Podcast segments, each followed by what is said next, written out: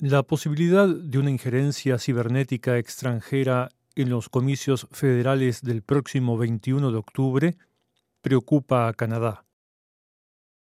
A la luz de lo ocurrido en la elección presidencial estadounidense, que llevó a la Casa Blanca a la actual administración, cuando se señaló a Rusia de estar detrás de un ataque informático de escalas insospechadas, los gobiernos dedican más esfuerzos a intentar evitar este tipo de intromisión.